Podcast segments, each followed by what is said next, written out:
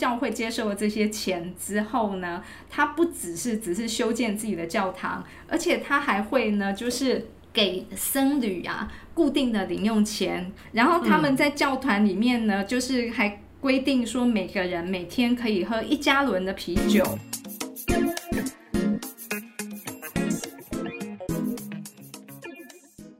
来到占星麻瓜与占星师的对话，我是占星师 Cecily，我是麻瓜露露。露露，你知道吗？其实呢，我我为了准备我们现在在聊的这一季的内容啊，其实呢，我在这段时间我搜集了很多，当然在网络上的资料也有，然后我也买了非常多书，所以现在呢，其实我手上呢，你可以看得到我现场这些书籍。我想说，顺便也让我们的听众知道，其实我参考了哪些书籍。嗯，对。然后有一本我其实呃好多好多年前就已经买了，然后我非常推荐一本书叫《新国富论》。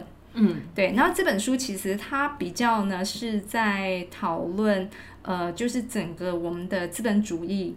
然后呢，再加上殖民文化，将这整个我们的呃物品，还有呢我们的生活的资源是怎么样去呢发展跟传播到全世界去的。嗯，然后还有呃就是经济商业的活动，然后怎么样去影响到每一个呃国家，然后政治的文明。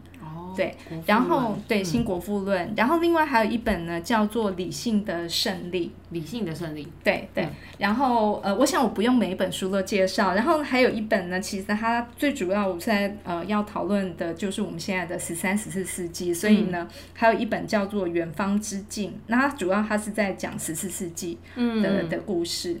然后我我其实呢。呃，为什么要聊书哦？因为我刚好在看那个《远方之境》的时候呢，他他在这里头提到了有一个历史学家，好，这个历史学家叫做呃詹姆斯汤普森，嗯，然后他呢把十四世纪啊跟二十世纪呢呃去做一个比对。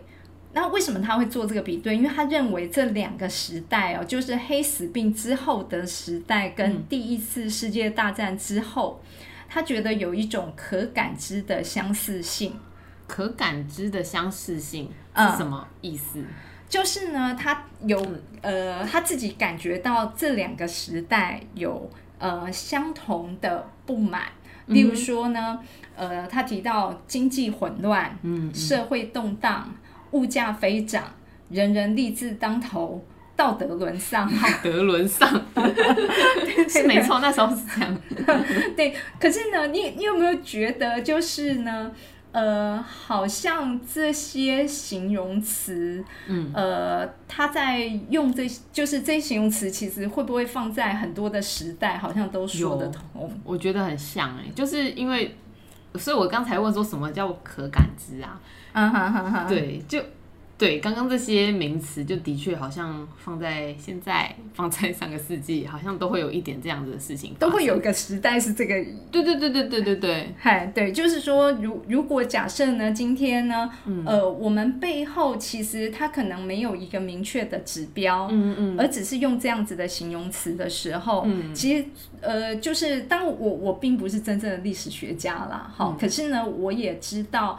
呃，非常多的历史研究，它确实会带入了史学家本身的偏见跟主观上的的看法。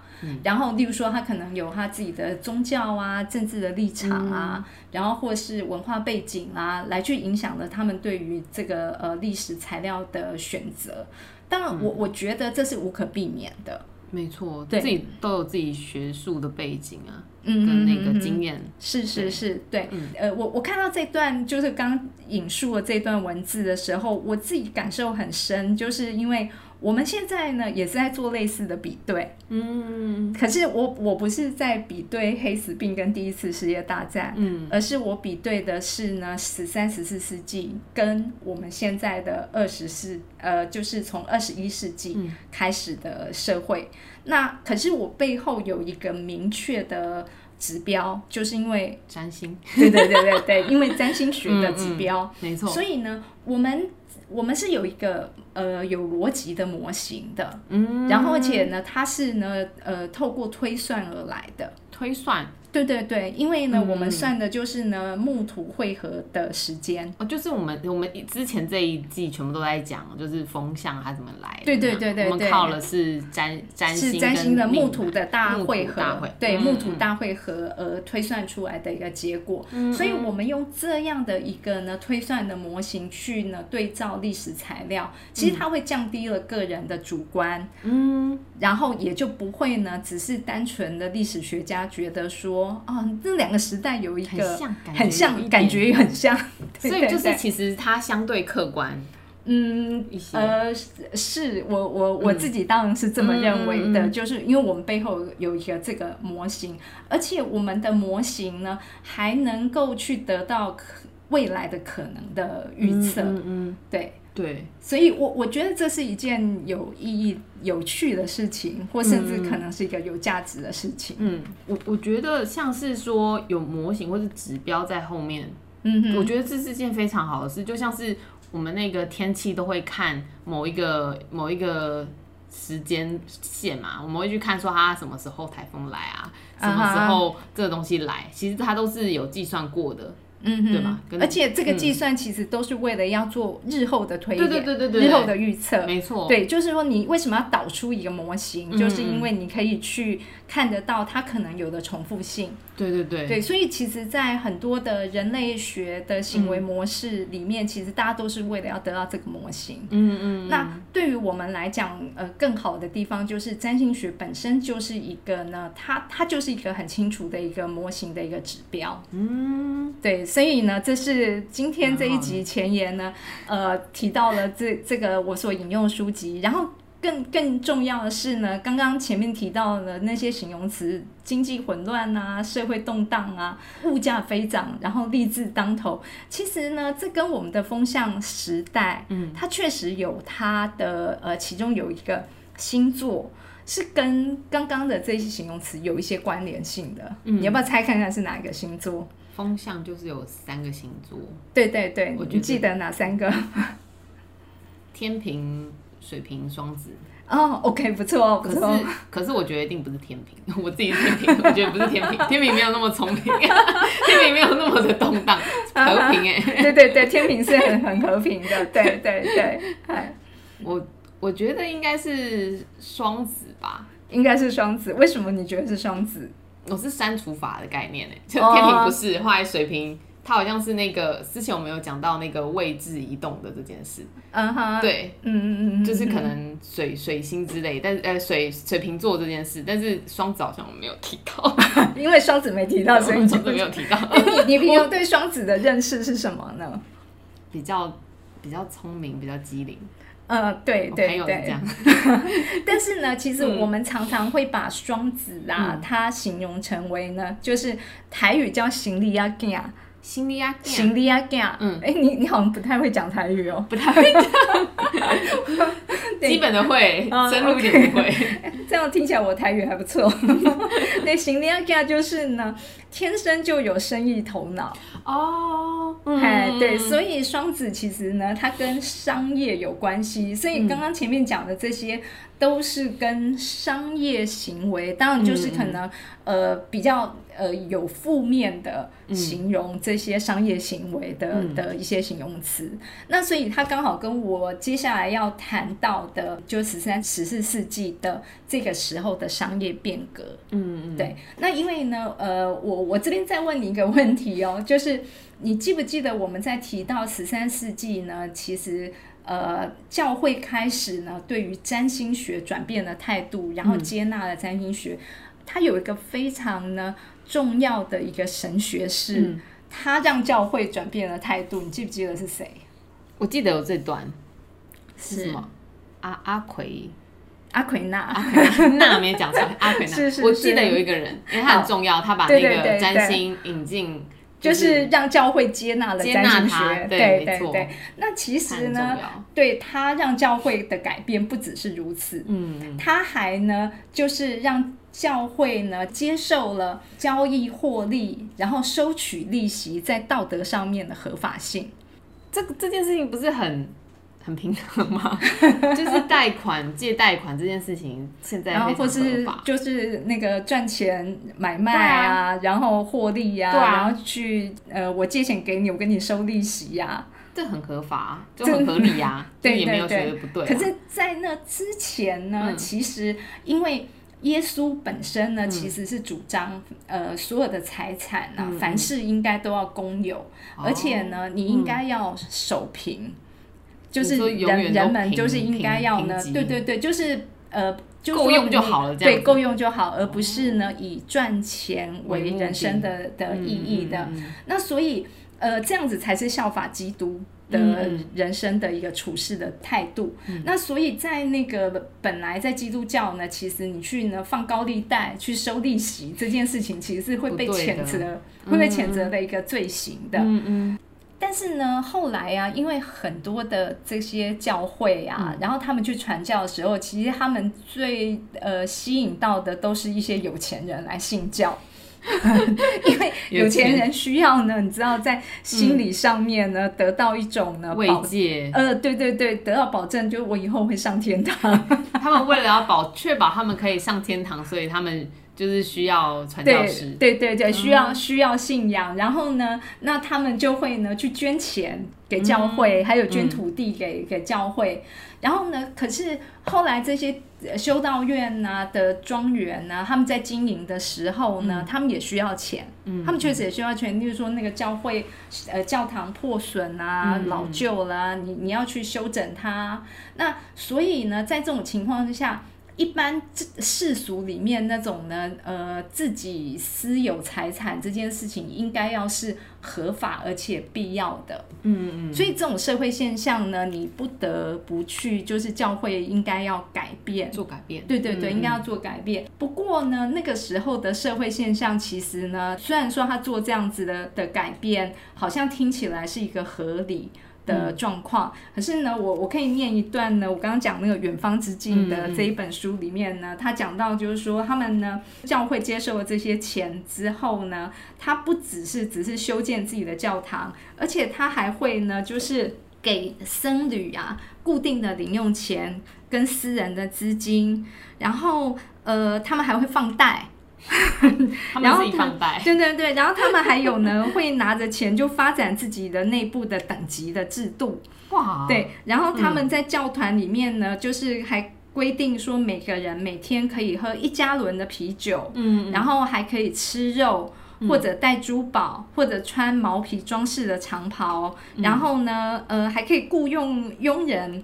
听起来蛮富裕，对对对对。然后甚至呢，就是他们会去呃帮这个有钱人呢去为他们布道，然后跟这些有钱的贵族一起用餐，然后在呃贵族家里面呢，就是有他们的办公室，嗯，那。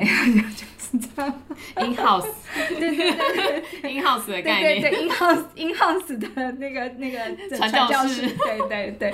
所以呢，呃，其实呢，方济会呀，他还宣称呢，他们呢应该要坚持原本基督的那个守平的这个观点，却被十四世纪的教宗若望二十二世判定为异端。已经变异端了，已经不是，对对对，不用守平了，都是异端。对对对，那所以呢，你可以看得到，就是呢，那个时候教会其实对于商业金钱其实是开放而且呢宽容的，而且甚至罗马教廷呢还批准呃意大利可以设立私人银行，然后并且进行安全的贷款。所以到十三世纪的时候，其实意大利银行已经全欧洲大陆都遍地开设分行了。嗯，然后整个大的修道院呢，都积极的参与自由市场，所以呢，整个就是教会是很公开的世俗化了。然后呢，会去借高利贷的客户是谁呢？是是这些，就是你知道那个教会的主教们哦，会去借钱，对对对。然后甚至很多呢，神职的高位是买来的。哇，对，所以那时候呢，就是教会爆发了很多的丑闻跟争议。可是有趣的是呢，其实这个时候已经是资本主义的开始的发展的开端。但是教会在这时候不是绊脚石，它其实反而是成为呢整个商业改革的积极的角色。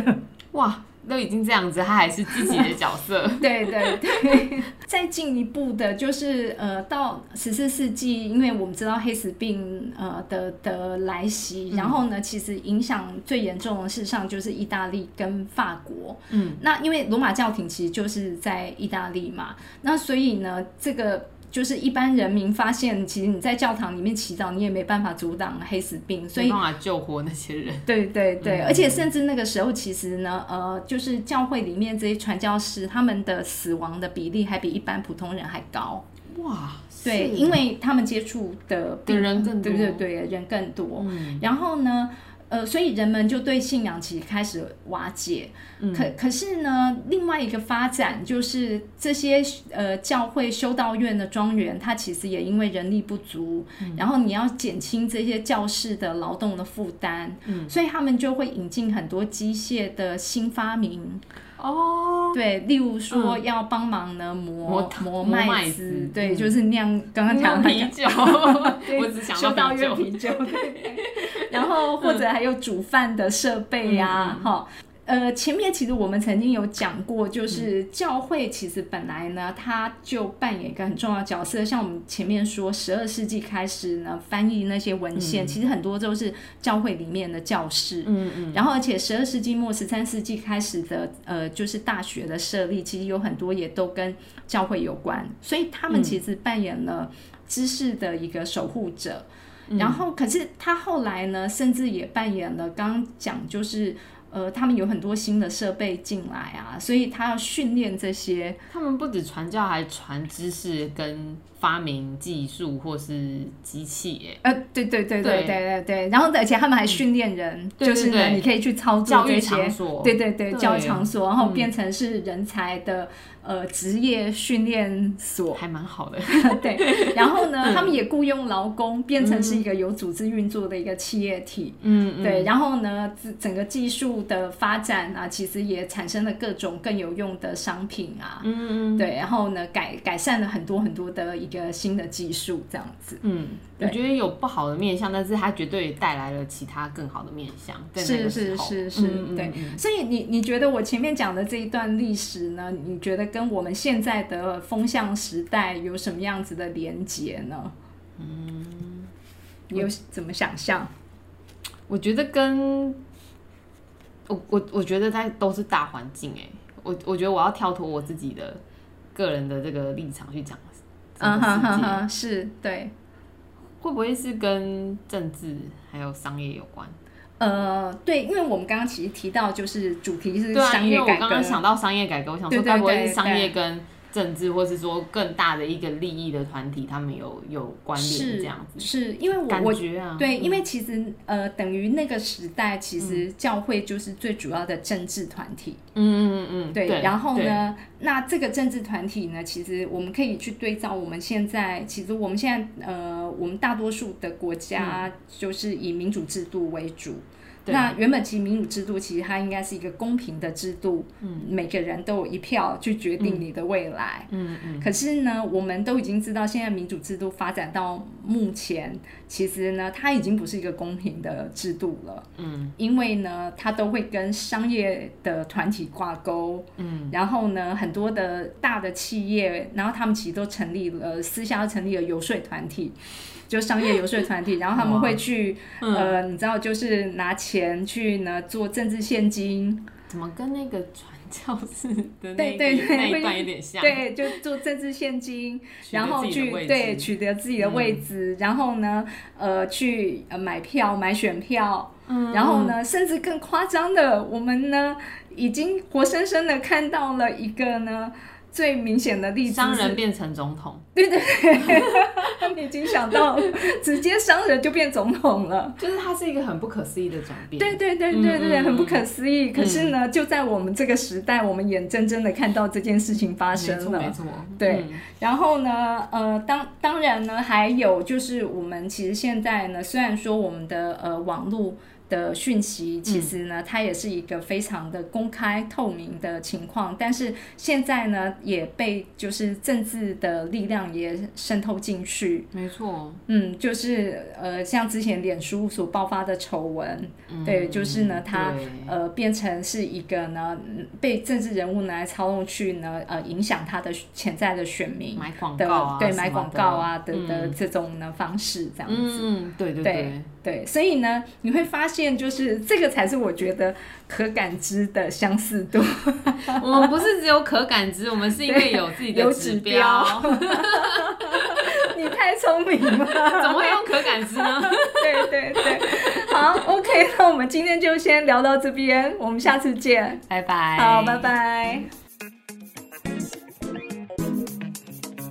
凝视星空，开启生命。占星就是一门教我们了解独特自己的学问。星空凝视占星学院提供多位资深占星老师的资商服务，从初级到高级的核心课程，多样主题的工作坊、沙龙，以及出版占星书籍。欢迎您到星空凝视的脸书粉专、微信公众号、IG 关注我们。